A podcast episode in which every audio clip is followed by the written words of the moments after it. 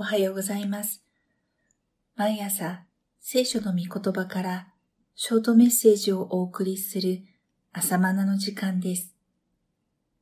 今日は、サムエル記下第2章4節の御言葉です。時に、ユダの人々が来て、そのところでダビデに油を注ぎ、ユダの家の王とした。ついにダビデが王として就任する時が来ました。とはいえ、それはユダ族の王としてです。イスラエルは12の部族からなるのですが、そのうちのユダ族の人々から王として迎えられたというわけです。ここから注釈です。ダビデの場合、王としての油注ぎが3回ありました。1回目は預言者サムエルによる油注ぎ。これは神からの任命でした。2回目はユダ族がダビデを王として迎えたとき、3回目は全イスラエルが王として迎えたとき、2回目以降の油注ぎは、神が油注がれた王を人々が承認したという意味でなされました。本文に戻ります。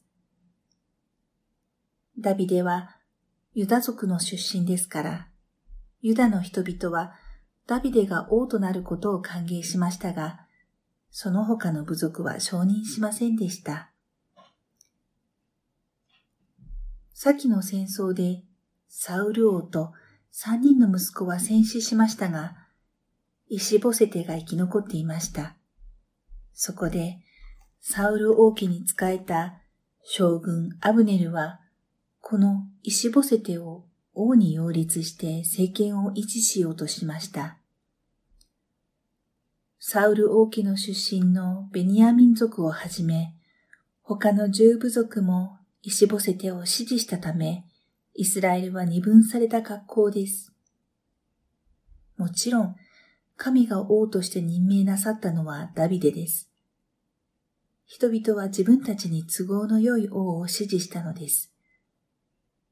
いつの時代も正義よりも利権を優先するのは罪人の常です。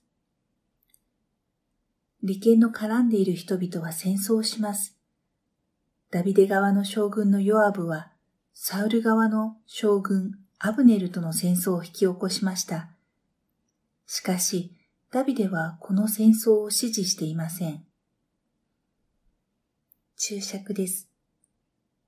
この時の戦争にダビデが登場していません。将軍ヨアブがダビデの指示を仰がずに起こした戦いであろうと思われます。第三章でダビデは敵将アブネルと和平工作を試みているのはその証拠です。本文に戻ります。ダビデは神の時を待っていました。すべてに時があるのです。ダビデは己の利権のために王になろうとしていません。神の御心を求めて神の時を待っていました。ダビデは長い逃亡生活を通して神の時を学んだのです。利権に絡んだ人々は力ずくで解決しようとしますが、神の御心を求める人は神の時を忍耐強く待ちます。利権に絡んだ人々は自分の都合の良い王を求めます。しかし、神の御心を求める人々は神が定めた王に従います。イエス・キリストが神の国の王として来られたとき、人々は自分の都合の良い王を求めました。ローマ帝国の支配から解放してくれる王です。しかし、イエスは軍事的な王でもなければ政治的な王でもありませんでした。そんなイエスに失望した人々は、神の御国の王であるイエスを拒絶し、十字架につけてしまいました。このように人は自分の都合の良い王を求めます。己の利権が絡むので、己の都合の良い王を要求します。ダビデの時代のイスラエルも同じです。しかし、イエス様は間違いなく神の御国の王です。神が立てたキリストです。私たちを悪魔と罪の支配から解放する王。武力によらず、ご自身の犠牲の血によって救い出してくださる王です。あなたは利権絡みで都合の良い王を選びますか？それとも神がお立てになった王であるキリストを我が王としてお迎えになりますか？それではまた明日。